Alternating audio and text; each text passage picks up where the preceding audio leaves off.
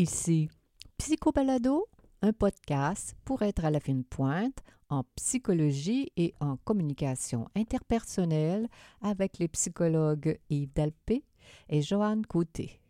Bonjour à tous. Aujourd'hui, en ce vendredi 26 novembre 2021, notre sujet principal porte le titre suivant La gentillesse dans la coupe.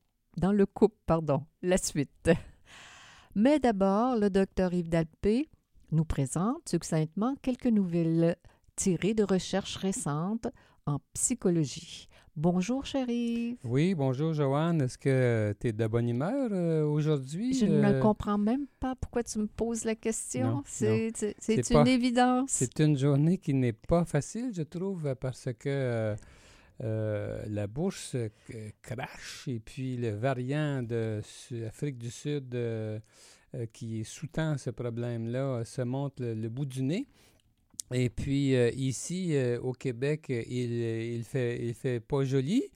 Euh, alors, sais-tu ce que, dans ce temps-là, sais-tu que la gentillesse entre, dans le couple entre deux, deux conjoints, ça compte encore plus. ah bon, là, là, alors Hein? là, là, là, je te suis, là, parce que Oui, t'étais inquiète. tu vas toujours hein? d'une surprise en surprise. Alors oui. Alors, la première recherche. L'activité physique et les notes scolaires. Ben oui, c'est bien pour dire. Hein? Oui. Euh, il y a une recherche qui est parue dans PLOS ONE, et puis c'est une recherche longitudinale qui a été faite sur plus de 4000 enfants du Royaume-Uni, Mhm. de, âgés de 7 ans, 11 ans et 14 ans. Et puis, on s'est rendu compte que euh, le fait euh, pour euh, ces enfants-là, ces enfants, les- parmi les participants de la recherche, là, ceux qui Mhm. faisaient plus d'activité physique, si tu veux, eh bien, on s'est rendu compte qu'ils avaient une meilleure autonomie sur le plan de- Mhm. de- des émotions et puis que euh, même que euh, leurs notes scolaires étaient meilleures. Ils avaient un meilleur rendement Mhm. académique. Alors, on a bien établi que, autrement dit, il y avait un lien entre le fait de faire de l'activité Mhm. physique et d'avoir des meilleures notes à Mhm. l'école. Ben oui, euh, faire bouger, faire bouger autant les autant les, les, les, les- comment dire les étudiants que les que les adultes. hein. On va avoir du- un meilleur rendement au travail si on, on se donne la chance de prendre soin de soi puis de, de bouger physiquement. Alors, réponse lente égale mensonge. Est-ce que tu travailles pour District 31, chérie?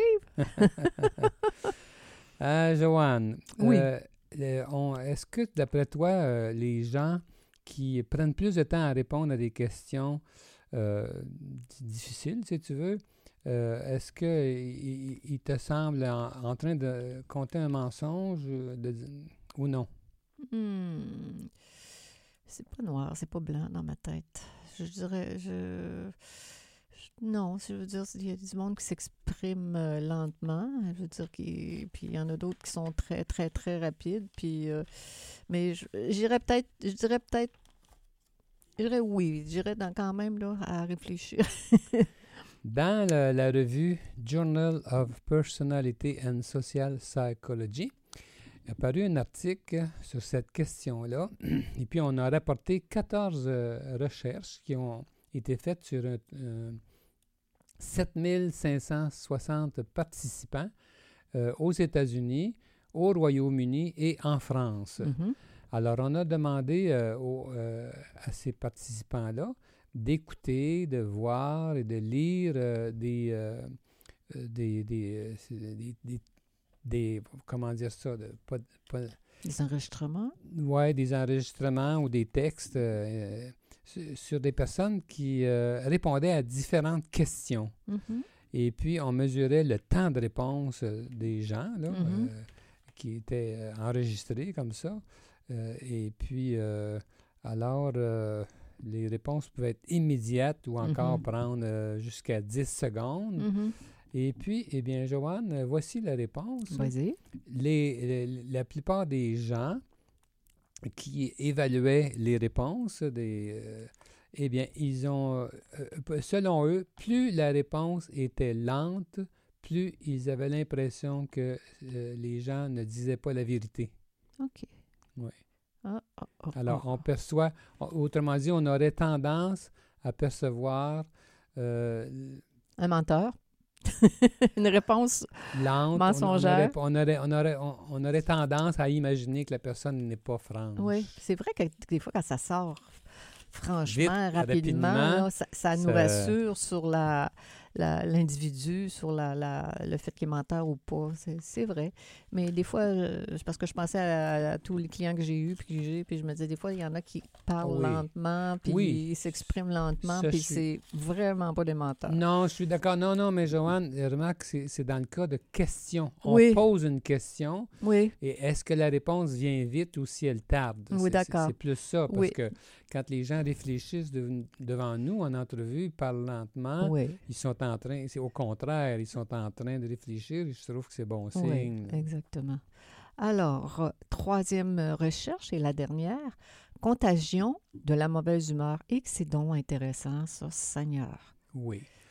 Eh bien oui, euh, t'aimes ça, ce genre de... Oui, parce que je trouve tellement que ça reflète euh, ce, que, ce, que, ce que je vis avec euh, les couples ou les personnes dans mon bureau, comment la mauvaise humeur, comment chacun est, perméable et non imperméable à la mauvaise humeur, comment les gens ont du mal à adresser ça à leur euh, alter ego pour que ce dernier fasse attention ou fasse quelque chose pour corriger sa- cette mauvaise humeur-là qui peut être euh, Contagieuse. contagieuse, qui, peut, qui, qui amène de la distance, qui amène de la négativité et de l'impuissance.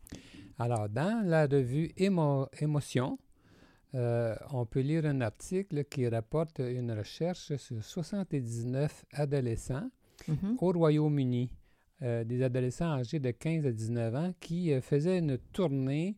C'était des jeunes musiciens, ça. Ils faisaient une tournée pour euh, euh, donner des concerts classiques. Oui. Et puis, euh, ces tournées-là pouvaient du- durer entre 5 et, de, entre 5 et 7 jours. oui.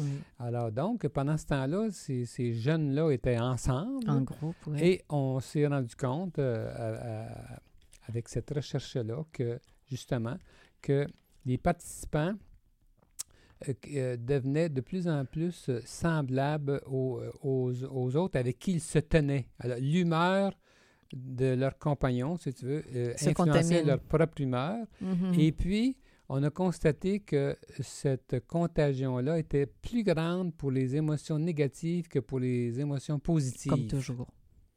Alors, le fait de voir quelqu'un de mauvaise humeur, ça nous impacte beaucoup. hein, Oui, ça. on a du mal. Ça, ça, ça vient nous chercher. C'est comme une, une flèche invisible, et comme, comme une piqûre invisible qui, qui, qui a son, son effet. C'est- pour ça que, bon, on fait de l'activité physique, on prend soin de nous pour quand on arrive à la maison, qu'on on est disposé à la bonne humeur, on est content de se voir parce qu'on veut euh, co- connecter ensemble puis euh, s'offrir le meilleur. hein. C'est Pour moi, c'est c'est clair. Alors, tout ça va ensemble, mais c'est de savoir que la, le négatif est fa- va rapidement, Ben contamine oui. rapidement, puis Ben d'être oui. conscient que quand on est dans cet état-là, Hmm. il faut vraiment réagir. Réagir.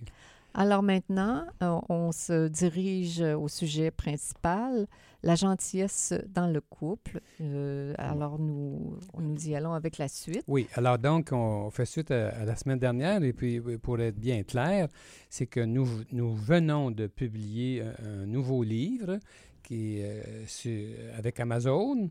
Euh, donc, euh, tout le monde peut se procurer ce livre-là partout sur la planète en allant sur Amazon. On, signa- on a juste à écrire dans euh, la gentillesse dans le couple Oui. et ça sort. Ah oui. Oui. Sur forme aussi électronique, pas ça. forme papier. Jusqu'à maintenant, il est sous forme électronique, mais je suis en train de, de faire ce qu'il faut pour qu'il soit sous forme papier là, dans les prochains jours. Le là. petit débrouillard. Alors donc, euh, alors donc euh, on va faire suite à la semaine dernière et on va lire des, des- extraits Mhm. pour illustrer euh, ce livre-là. Mhm, mhm. Alors, est-ce que tu veux commencer avec Bien un sûr. premier extrait, Joanne? Alors, le titre, c'est ceci Le malaise d'être trop proche. Euh, mais saviez-vous que l'empathie, les compliments et la gentillesse peuvent rapprocher tellement deux conjoints qu'ils peuvent s'en sentir menacés et qu'ils sont alors tentés de susciter des conflits pour réinstaller leur autonomie, Contrairement à ce qu'on pense spontanément, nous ne désirons pas tant que cela la fusion perpétuelle en amour. Le climat émotionnel dans lequel nous avons grandi affecte notre capacité de proximité dans nos relations intimes au cours de notre vie d'adulte. Plus ce fut pénible émotionnellement, dans les relations interpersonnelles dans notre famille d'origine, plus nous sommes susceptibles d'avoir la part de l'intimité. En tout cas, de trop d'intimité. Avec nos clients, nous sommes souvent étonnés de constater la négation de l'intensité de leur degré d'amour pour leur conjoint. Autrement dit, ce que nous ressentons dans leur communication non verbale témoigne d'une intensité affective dont ils semblent inconscients. Leur besoin de distance les empêche probablement de ressentir l'intensité réelle de leur lien amoureux. Lors d'une entrevue, une cliente me lance L'amour a toujours fait mal, m'a toujours fait mal dans la vie. Touchante, elle est en train de me confier comment elle a toujours eu de la difficulté à recevoir des marques de tendresse alors qu'elle les réclame à grands cris.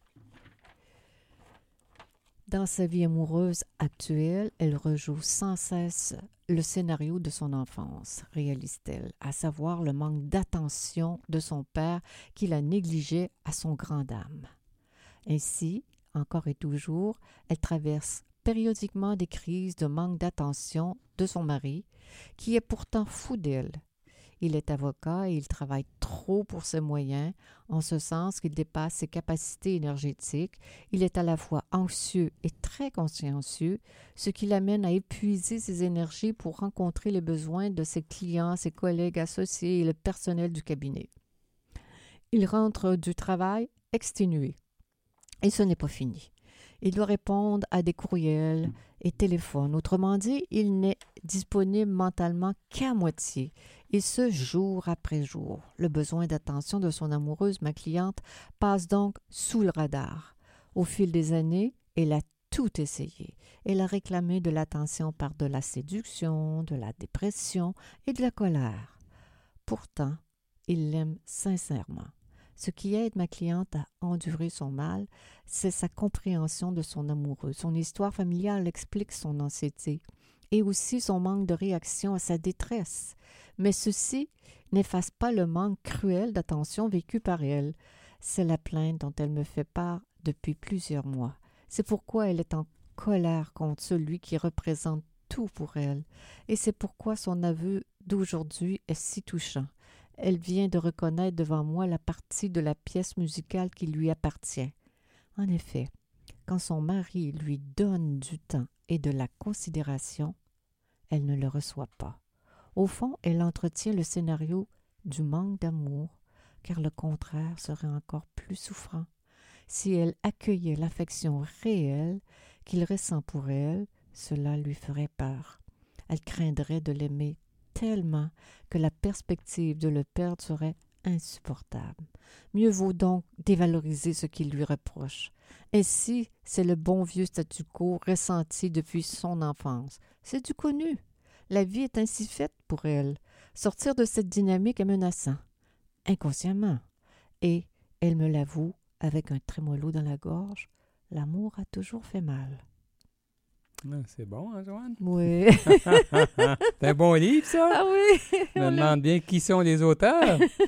c'est trop. Alors, j'ai, euh, j'enchaîne avec un autre sous-titre qui s'appelle Bien gérer la découverte d'une, infidélité. Oui là là. comment réagir de la bonne manière quand une infidélité est découverte? Des couples se défendent sur le champ, euh, ce qui est malheureux. En effet, il faut d'abord découvrir le sens de cette infidélité pour, pour réagir adéquatement. Parfois, des couples en ressortent plus forts qu'avant. Il n'est pas vrai qu'un vase cassé ne se répare pas, comme on entend souvent. Si les craques du vase sont solidifiées avec de l'or, nous aurons maintenant un objet d'art plus solide et plus esthétique, n'est-ce pas? Souvent, dans un premier temps, pour s'empêcher d'affronter leurs problèmes conjugaux sous-jacents à l'infidélité, les deux conjoints font une sorte de marchandage inconscient.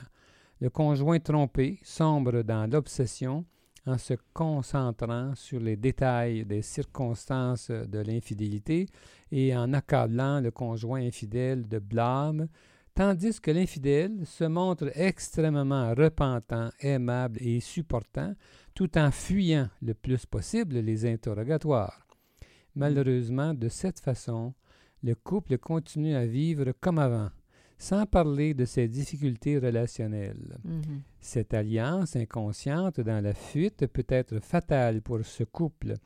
Les deux conjoints empêcheront, s'empêcheront ainsi de tirer des leçons essentielles de cette crise, ce qui pourrait les amener à la séparation. Une fois la relation extraconjugale mise à jour, il faut absolument, au contraire, en explorer les raisons. Mm.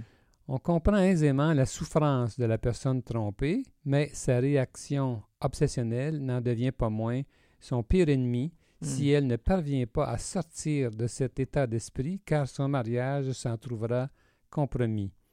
La meilleure stratégie pour contrecarrer cette phase improductive de l'obsession, c'est de concevoir l'infidélité comme le symptôme d'un problème conjugal commun. Sans une définition commune du problème, il n'y aura pas de solution commune. Ouais. Mais cette perspective soulève facilement l'indignation de la personne trompée. Comment? entend-on en entrevue Ouais. Tu as osé me trahir et ce serait ma faute à moi. Point d'exclamation. C'est C'est- pas facile, Yves, quand même. Hein? Cette réaction est naturelle et compréhensive. Néanmoins, elle doit être surpassée. Mm. Le conjoint trompé doit avoir le courage d'entendre la version de l'infidèle et d'évaluer s'il n'y est pas pour quelque chose dans le comportement choquant de son conjoint. Parfois, l'infidèle n'a pas osé verbaliser, euh, par- euh, parfois l'infidèle n'a Mhm. pas osé ver- verbaliser ses frustrations Ben et non. l'amertume s'est accumulée secrètement en lui au fil du temps. Il a compensé par l'infidélité. Parfois, le climat euh, de, de dispute entre les deux conjoints est trop négatif. Il s'ensuit un désir de se consoler ailleurs et parfois de se venger ainsi. Ouais. D'autres fois, une conjointe découvre qu'elle est amoureuse d'un homme insatiable sur le plan sexuel et amoureux. Il n'a jamais été fidèle dans sa vie et il ne sera jamais, même s'il tient à elle. Dans d'autres cas, le conjoint infidèle considère son lien conjugal comme vide émotionnellement. Cette union est axée plutôt sur la gestion de la famille, Ouais. avec la hausse, c'est-à-dire avec la hantise de déplaire à la conjointe et aux enfants. Cet infidèle, homme ou femme, se lie fort avec une autre personne avec qui il vit un vrai amour tout en se sentant coupable et ambivalent face à sa famille. Dans ces cas, la séparation est souhaitable la plupart du temps. Dans d'autres situations, le conjoint infidèle désire clairement mettre fin à sa relation conjugale sans être capable de le dire. L'infidélité est sa voie de sortie. C'est ça, là. Oui. Alors, on pourrait continuer. euh, euh, on n'a pas épuisé la question de, de l'infidélité, mais euh, Joanne, là, tu pourrais peut-être enchaîner, avec Ah le temps qui reste, enchaîner sur un autre thème qu'on Voilà. voit un peu plus loin dans le livre. Alors, le thème s'appelle Voyez le côté constructif des conflits. C'est très bien. La colère sert à quelque chose. Elle est d'ailleurs une émotion primaire, comme la peur, la tristesse, qui sont toutes des émotions adaptatives, signalant nos besoins de contact ou de support. Une recherche, Harmon and Jones and Hall en 2009, met en lumière son rôle potentiellement constructif.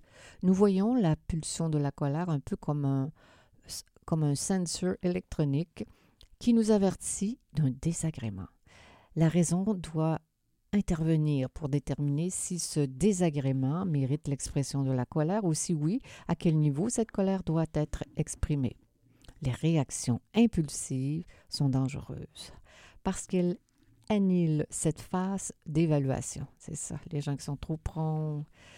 Alors, à première vue, celui qui suscite un conflit n'apparaît pas aimable. Toutefois, la perte de gentillesse dans un couple s'explique souvent par l'accumulation de conflits et de frustrations qui n'ont pas été résolus. On a voulu être gentil en ne soulevant pas de vagues et on se retrouve avec du ressentiment pesant. L'attraction entre les deux conjoints s'en trouve affectée. L'erreur, c'est de conclure trop vite que l'amour s'est éteint naturellement à cause de l'usure du temps. En effet, il suffit parfois de s'attaquer résolument à des problèmes concrets du couple, à de vieilles rancunes, pour que la roue se mette à tourner de nouveau dans le bon sens. Dans un conflit, le moyen le plus rapide d'échapper à l'impuissance si pénible qu'on ressent, c'est de reconnaître notre rôle dans la création du problème. Carter, 1994. Tant qu'on se voit victime de la faute de l'autre, on est dépendant de cet autre et on n'a pas de pouvoir. Mais si on réalise que dans les relations interpersonnelles, cela ne fonctionne pas de façon linéaire, comme si une personne engendrait des réactions unilatérales sur une autre personne passive, mais qu'au contraire, toute communication est bilatérale, que toute émission verbale d'une personne prend en compte la réception de son interlocuteur, alors la position la plus intelligente, c'est de se remettre soi-même en question. Facile à dire, difficile à faire, car cette attitude implique une grande confiance en soi. En effet, les gens qui sont capables de sortir de la position du blâme, attribué uniquement aux autres, pour reconnaître plutôt leurs propres erreurs, sont des gens qui se sentent assez forts pour assumer leurs faiblesses au lieu d'utiliser toutes sortes de stratagèmes pour défendre leur estime personnelle. Chaque conjoint a sa part de responsabilité dans les divers conflits conjugaux. Et certains psychologues prétendent même que d'attribuer le blâme de nos conflits interpersonnels à d'autres personnes qu'à soi-même est une grossière distorsion de la réalité. Mais ce que nous écrivons ici ne surprendra personne. Tout le monde sait cela et ça fait partie de la sagesse populaire. Mais alors, comment expliquer toute l'ardeur qu'on met à défendre nos positions dans les conflits quotidiens qui nous blessent autant et pourquoi on ne peut pas les éviter. Tout d'abord, il faut bien le réaliser, les conflits sont à la fois inévitables et à la fois utiles, sinon nécessaires. Le fait de percevoir ce côté utile des conflits, au lieu d'en être scandalisé, peut faire la différence. Les conflits servent souvent à améliorer des projets ou des solutions à des problèmes. Sans le déploiement de ces conflits, le produit final serait de moindre valeur. C'est comme cela à grande échelle, aussi bien dans la vie personnelle que dans le secteur professionnel et dans la sphère politique. Pardon, plutôt que développer de l'amertume contre notre conjoint qui nous conteste, il faut au contraire apprécier son intervention même si c'est désagréable, sur le coup. Du choc des idées naît la lumière. Mais il faut en doser l'intensité pour éviter de dégénérer, de, générer pardon, distanciation et animosité. C'est probablement l'habilité à jauger la capacité d'absorption du conjoint qui fait la différence.